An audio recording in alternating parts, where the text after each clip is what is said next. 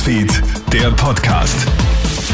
Schönen Nachmittag aus der Kronhit Nachrichtenredaktion. Felix Jäger hier mit deinem News Update. Jetzt rüttelt bereits der vierte Landeshauptmann an der Impfpflicht. Nach Hans-Peter Doskozil, Peter Kaiser und Wilfried Haslauer äußert jetzt auch Oberösterreichs Landeshauptmann Thomas Stelzer Zweifel an dem Gesetz. Stelzer stellt vor allem die dritte Phase samt Strafen in Frage. Und nach Haslauer ist Stelzer bereits der zweite Landeshauptmann aus ÖVP rein, der Kritik äußert.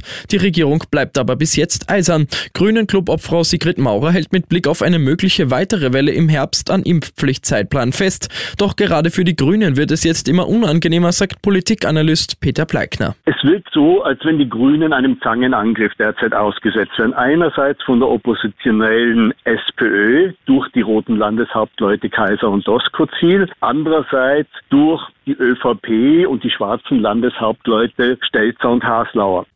In den Niederlanden steht man jetzt vor einer Liberalisierung des Schwangerschaftsabbruchs. Das Parlament hat heute mit großer Mehrheit für die Streichung der bisher geltenden Bedenkzeit von fünf Tagen gestimmt.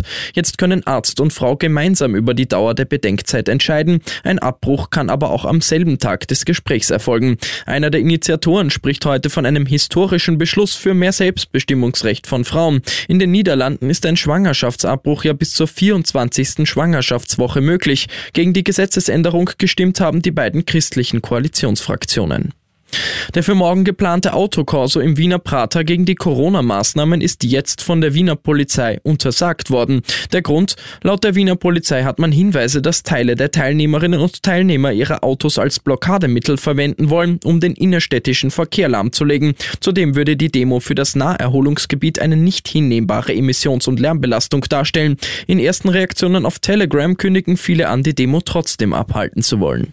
Und Good News gibt's für alle Star Wars Fans. Disney Plus hat jetzt das Startdatum der neuen Serie Obi-Wan Kenobi bekannt gegeben. Die Serie ist ab dem 25. Mai bei Disney Plus zu sehen. Ewan McGregor wird ja wie schon in drei Star Wars Filmen die Hauptrolle des Obi-Wan übernehmen. Ebenfalls an Bord ist Anakin Skywalker und Darth Vader Darsteller Hayden Christensen. Das Startdatum sorgt bei einigen Fans für Verwunderung. Hätten sie sich den Start am Star Wars Day, dem 4. Mai, erwartet. Die Erklärung für den 25. Mai ist aber wohl, an diesem Tag vor 45 Jahren hatte der erste Star Wars Film seine Kinopremiere in den USA. Ich wünsche dir noch einen schönen Abend.